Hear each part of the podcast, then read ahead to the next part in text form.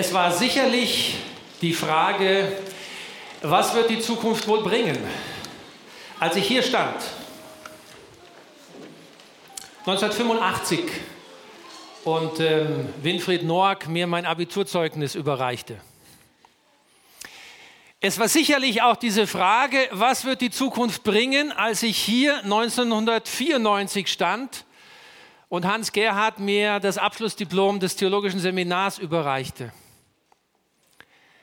Es war mit Sicherheit hier im Jahr 1994, als ich geheiratet habe und tja, mit meiner lieben Frau unsere Ehe begonnen habe. Mit Sicherheit habe ich auch die Frage gestellt, was wird die Zukunft wohl bringen? Ich glaube, ich darf sagen, ich bin auch ein Stück Marienhöher obwohl es schon viele Jahre, Jahrzehnte mittlerweile her ist und ich mir heute die Frage gestellt habe, werde ich noch jemand kennen auf der Marienhöhe? Und ich freue mich, dass ich die Frage mit Ja beantworten kann. Wie schön. Aber wie schön, dass ich viele auch noch nicht kenne, denn Gemeinde ist ja etwas Lebendiges. Was wird die Zukunft wohl bringen? Ich glaube, diese Frage haben Sie sich auch gestellt. Denn Sie hatten besondere Momente hinter sich, besondere Erfahrungen. Eigentlich könnte man sagen, war es so, dass der Boden unter ihren Füßen weggerissen war. Denn all das, auf was sie gesetzt hatten, auf was sie gehofft hatten, mit dem sie sich beschäftigt hatten, das war plötzlich nicht mehr da.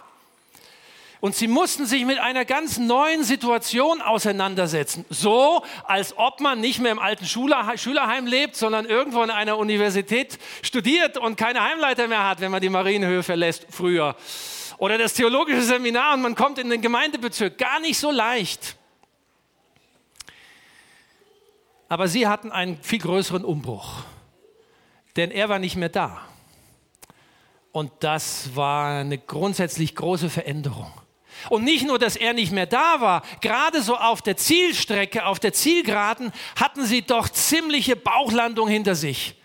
Vor allen Dingen er, der immer als erster des Mund, den Mund aufgemacht hat, hatte ihn dreimal verleugnet. Mittlerweile war Jesus ihnen schon wieder begegnet. Sie hatten ihn erlebt als Auferstandene, als sie auf dem Weg waren nach Emma aus und eigentlich sagten, es hat keinen Sinn mehr, lass uns nach Hause gehen. Sie hatten ihn erlebt. Und sie waren zurückgelaufen. Und dann, ihr habt euch diese Frage schon mal gestellt, was wird der Thomas gedacht haben? In dem Moment, wo Jesus erscheint, ist er nicht da. Ich weiß nicht genau, wie er mit dieser Situation umgegangen ist. Und Jesus wartet noch eine ganze Woche und dann kommt er nochmal. Und sie hatten ihn zum zweiten Mal gesehen, den Auferstandenen. Und dann kommt diese Situation, um die es heute gehen soll. Es ist für mich eine Geschichte, die mich ganz besonders bewegt. Und ich freue mich, wenn wir sie miteinander anschauen können. Wenn ihr eine Bibel dabei habt, herzliche Einladung, sie aufzuschlagen. Der Abschnitt, um den es heute gehen soll, mit dem Thema Neuanfang. Und ich kann nur sagen, also eure beiden Brüder hier, die bereiten sich ja schon akribisch auf ihren Dienst hier vorne vor. Also, dass schon in der Einleitung das Thema der Predigt erwähnt wird, ich glaube, das habe ich auch noch in keiner Gemeinde erlebt. Neuanfang. Und die Fragen, die ihr stellt, die sind ganz schön schwierig. Aber es ist schön hier, auch die Bibelbetrachtung. Wir saßen dort oben, sind dann gleich sitzen geblieben mit den Englischsprechenden. Das war ein großer Gewinn. Vielen Dank. Also ich bin schon gesegnet. Ich hoffe, ihr werdet es jetzt auch. Johannes 21. Um diesen Abschnitt soll es gehen und ich möchte ab Vers 1 einige Verse lesen. Wir greifen die Situation auf, in der sich die Jünger nun gerade befinden. Sicherlich mit der Frage im Herzen, was wird die Zukunft bringen? Johannes 21, ich lese ab Vers 1 nach der Übersetzung von Martin Luther. Und hier heißt es, danach offenbarte sich Jesus abermals den Jüngern am See Tiberias. Er offenbarte sich aber so. Es waren beieinander Simon Petrus und Thomas, der Zwilling genannt wird, Nathanael aus Kana in Galiläa, die Söhne des Zebedäus und zwei andere seiner Jünger. Spricht Simon Petrus zu ihnen, ich will fischen gehen. Sie sprechen zu ihm, so wollen wir mit dir gehen. Sie gingen hinaus, stiegen in das Boot und in dieser Nacht fingen sie nichts. Als es aber schon Morgen war, stand Jesus am Ufer. Aber die Jünger wussten nicht, dass Jesus da war. Spricht Jesus zu ihnen, Kinder, habt ihr nichts zu essen? Sie antworteten ihm, nein. Er sprach zu ihnen, werft das Netz aus zur Rechten des Bootes, so werdet ihr finden.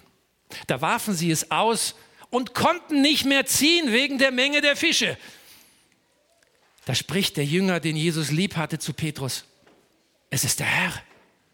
Als Simon Petrus hört, dass es der Herr war, gürtet er sich das Obergewand um, denn er war nackt und warf sich ins Wasser.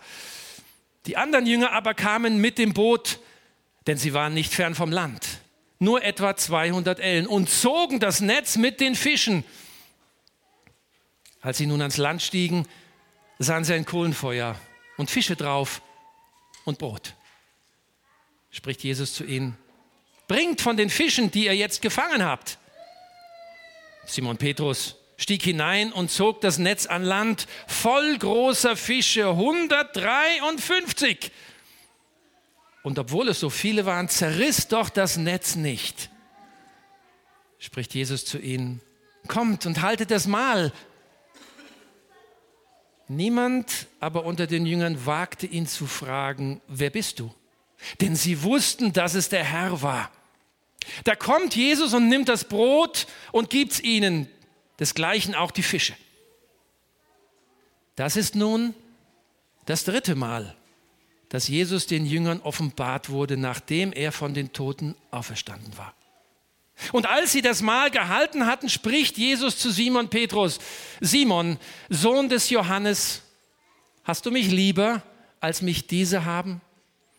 Er spricht zu ihm, ja Herr, du weißt, dass ich dich lieb habe. Spricht Jesus zu ihm, weide meine Lämmer. Spricht er zum zweiten Mal zu ihm, Simon, Sohn des Johannes, hast du mich lieb? Er spricht zu ihm, ja Herr, du weißt, dass ich dich lieb habe. Spricht Jesus zu ihm, weide meine Schafe. Spricht er zum dritten Mal zu ihm, Simon, Sohn des Johannes, hast du mich lieb? Petrus wurde traurig, weil er zum dritten Mal zu ihm sagte, hast du mich lieb und sprach zu ihm, Herr, du weißt alle Dinge, du weißt, dass ich dich lieb habe. Spricht Jesus zu ihm, weide meine Schafe. Es war das dritte Mal, dass Jesus ihnen erschien. Es war ein ganz besonderer Moment. Und ich glaube, es war kein einfacher Moment für die Jünger. Es war dieser Umbruch, diese Frage, was wird die Zukunft bringen ohne ihn? Aber auch die Frage, was war geschehen in den letzten Stunden, in den letzten Tagen? Sie waren davongelaufen. Er hatte ihn verleugnet. Und so sind sie zurückgegangen, wie heißt es hier in Vers 1, zum See Tiberias. Ich glaube, das war ein besonderer Ort. Wer schon mal am See Tiberias war, weiß, es ist ein schöner Ort. Es war ein Ort, den sie verknüpften mit vielen Erinnerungen, mit vielen guten Erinnerungen. Vielleicht ein Stück Rückzug.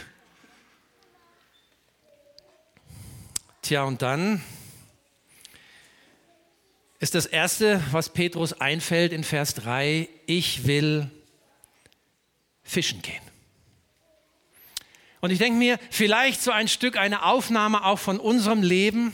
Da gibt es manchmal so schöne Phasen in unserem Leben, so Hochs mit Jesus. Da sind wir auf einer Orchesterfreizeit oder auf einer Jugendfreizeit, auf einem Fadilager. Wir sind mit guten Freunden zusammen und wir sind so auf dem Hoch. Und dann kommt der Montag, da kommt die neue Woche, dann ist das Ende der Sommerzeit und wir rutschen in ein Tief und fragen uns manchmal, Jesus, wo bist du? Grauer Alltag. Wie viel mehr für die Jünger hier? Und Petrus sagt, ich gehe fischen.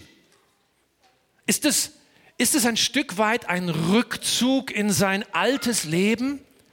In das Leben, bevor er mit Jesus ging, denn Jesus war nicht mehr da. Ich gehe fischen. Der alte Trott vielleicht zurück in das Schneckenhaus und wir sehen, die Geschichte macht das deutlich. Jesus war da. Aber er hält den Petrus und die anderen nicht davon ab, dass er jetzt wieder fischen geht. Er lässt Freiraum. Und das tut er bis heute. Er lässt uns Freiraum. Wir dürfen Dinge ausprobieren, aber er ist da. Und wir machen Fehler. Und dann ist da dieser Satz, der viele Stunden zum Ausdruck bringt.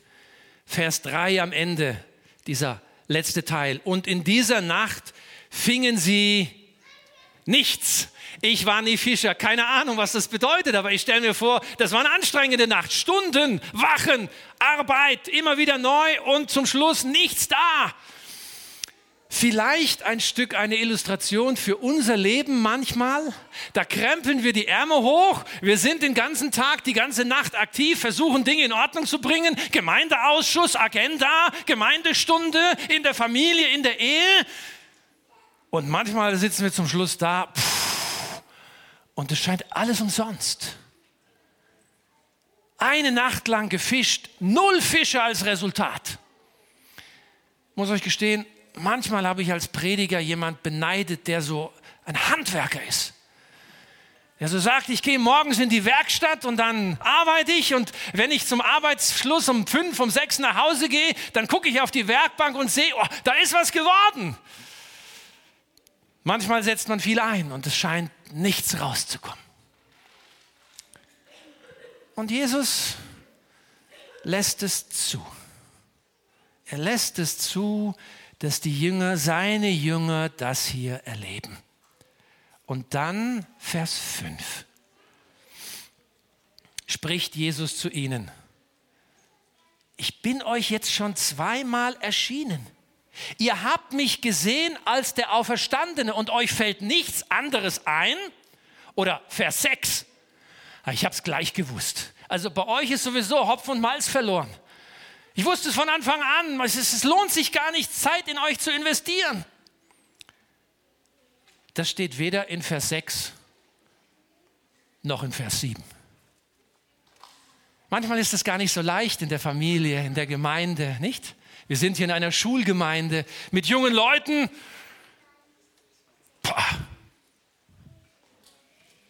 Wenn ich zurückschaue, ich bin dankbar, dass ich auf der Marienhöhe Menschen kennengelernt habe, die trotz all meiner Ecken und Kanten, trotz mancher böser Sprüche, die ich losgelassen habe über meine Lehrer, über meinen lieben Bruder Verwalter hier, dass sie mich geliebt haben und dass sie geduldig mit mir waren. Jesus sagt all das nicht zu seinen Jüngern, die schon wieder unterwegs waren ohne ihn. Was sagt er? Also lass uns wirklich lesen, was er sagt. Vers 5. Jesus spricht zu ihnen, Kinder, habt ihr nichts zu essen? Jesus war da die ganze Zeit. Er wusste, was, welche Anstrengungen sie machen. Und er steht schon am Ufer. Das Frühstück, der Brunch ist schon vorbereitet, alles bereitet. Und Jesus steht am Ufer und ruft ihnen zu, Kinder, habt ihr nichts zu essen? Ich habe zu essen für euch. Ihr seid meine Kinder. Auch wenn ihr euch alleine auf den Weg macht zu fischen, ihr seid meine Kinder und ihr bleibt meine Kinder. Ich bin für euch da. Genau das erleben sie. Sie erleben das, was Menschen jahrhundertelang erlebt haben, dass es Gott ist, der den ersten Schritt auf uns immer wieder zugeht. Jetzt könnte ich eigentlich ein Amen von euch hören, aber es muss nicht sein. Wenn es im Herzen sagt, reicht es ja schon. Es ist Gott, der den ersten Schritt auf uns zugeht, immer wieder. Wenn Gott uns nicht gnädig ist, haben wir alle keine Chance. Und das tut Jesus hier. Er geht auf seine Jünger zu, obwohl er ihnen schon zweimal erschienen war. Und das Frühstück ist bereitet. Vers 13. Da kommt Jesus und nimmt das Brot und gibt es ihnen desgleichen auch die Fische. Da sitzen sie am Ufer vom See Genezareth und frühstücken mit Jesus. Er hatte alles vorbereitet. Aber ihr wisst, wie das manchmal ist in der Gemeinde, nicht? Wo Menschen zusammen sind, die auch Fehler machen. Auf dem Tisch, da riecht alles gut, da schmeckt alles gut. Das Problem ist, was unter dem Tisch ist. Und ich habe mich nicht erkundigt über die Gemeinde Marienhöhe, ich bin heute ganz frei hier. Aber manchmal haben wir oben auf dem Tisch den gebratenen Fisch und das leckere Brot, aber unter dem Tisch, da gammelt der andere Fisch.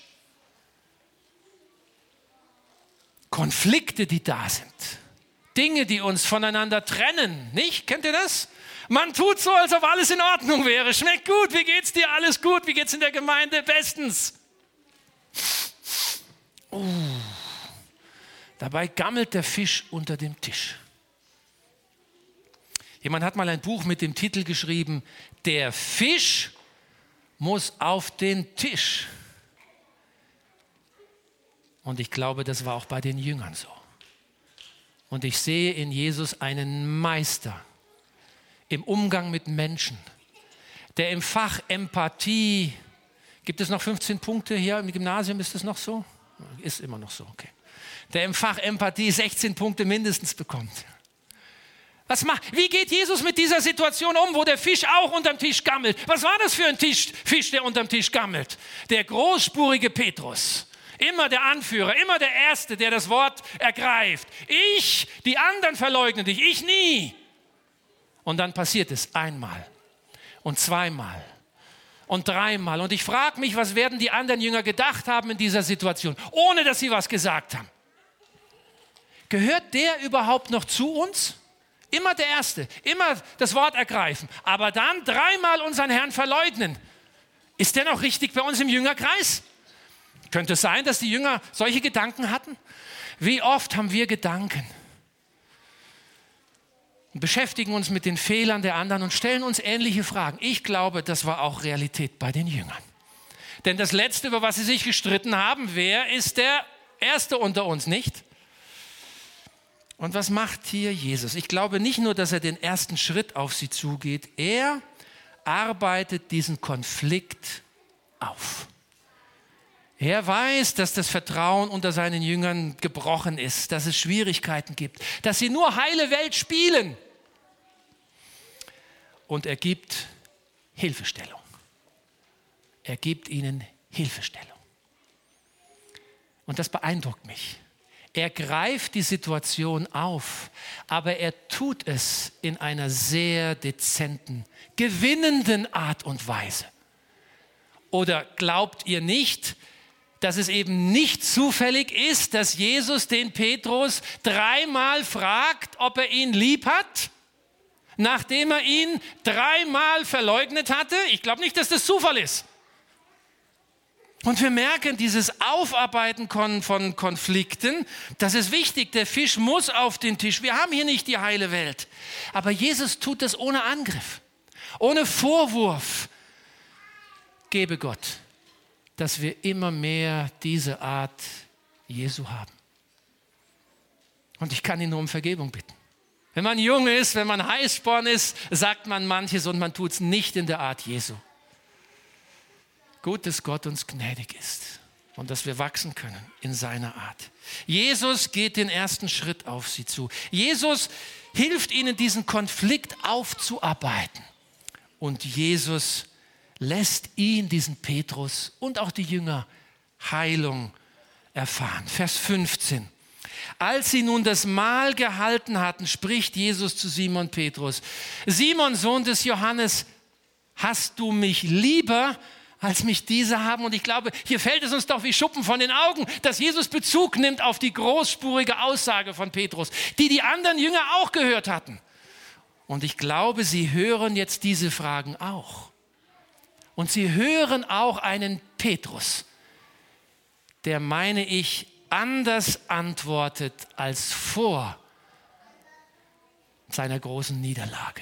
Nicht mehr dieser selbstsichere, sondern einer, der demütig geworden ist, der vorsichtiger formuliert. Aufarbeitung tut weh. Und es gab Grund, dass sie Petrus misstraut haben. Und er gibt keine vorschnelle Antwort mehr. Ich glaube, bei Petrus ist etwas passiert. Reue. Und Jesus sagt ihm jedes Mal, weide meine Lämmer. Hier geschieht ein echter Neuanfang. Petrus war noch nicht am Ende. Wenn wir den Galaterbrief lesen oder andere Stellen, merken wir, er war nach wie vor unterwegs. Aber Jesus ermöglicht ihm einen Neuanfang. Er bleibt Jünger, aber die Dinge sind auch geklärt. Wie gut, dass Gott auch diese Geschichte in der Bibel für uns aufgeschrieben hat, oder? Denn Neuanfang, glaube ich, ist ein Thema für uns alle. Für uns, die wir Teil einer Familie sind, in Beziehungen leben, in einer Gemeinde leben, in einer Schulsituation leben, da passieren Dinge. Evangelium bedeutet, es gibt Neuanfang. Ich weiß nicht mehr, an welcher Universität es war, aber an einer. Man hatte eine Studie durchgeführt und man wollte eigentlich herausfinden, was glückliche Ehen ausmacht. Also ein großes Forschungsprojekt, mindestens mittelfristig, und man untersucht, welche Faktoren zeigen sich bei Ehepaaren, die glücklich miteinander sind. Ah, das ist eine lohnenswerte Studie, oder? Die würde uns doch auch fast alle interessieren, vermute ich. Die schlechte Nachricht, es gab kein eindeutiges Ergebnis. Scheinbar sind Menschen so unterschiedlich, dass es keine Faktoren gab, die signifikant herausgestochen haben. Wenn du so und so bist oder wenn das und das passiert, dann bist du glücklich. Gab es nicht. Aber in dieser Studie hat man sozusagen als Nebenprodukt etwas anderes, sehr Interessantes herausgefunden. Man fand heraus, dass unglückliche Paare einen Faktor gemeinsam haben. Man spricht von der Konfliktspirale. Das heißt, wenn Mann und Frau so in die Gänge kommen, das passiert ja manchmal nicht, und ein Wort gibt das andere, das Volumen erhöht sich, ohne dass irgendjemand bei der Technik den Regler betätigt. Das geht irgendwie von ganz allein. Die Wortwahl verändert sich auch so Schritt für Schritt. Ich weiß nicht, ob ihr so eine Situation schon mal erlebt habt. Könnte ja sein. Manchmal erleben wir die auch in Gemeindestunden oder an anderen Orten. Also Konfliktspirale. Es wird immer lauter, es wird immer schwieriger, immer stärker prallen die unterschiedlichen Meinungen aufeinander. Paare, die unglücklich sind, finden in dieser Situation kein Stoppschild,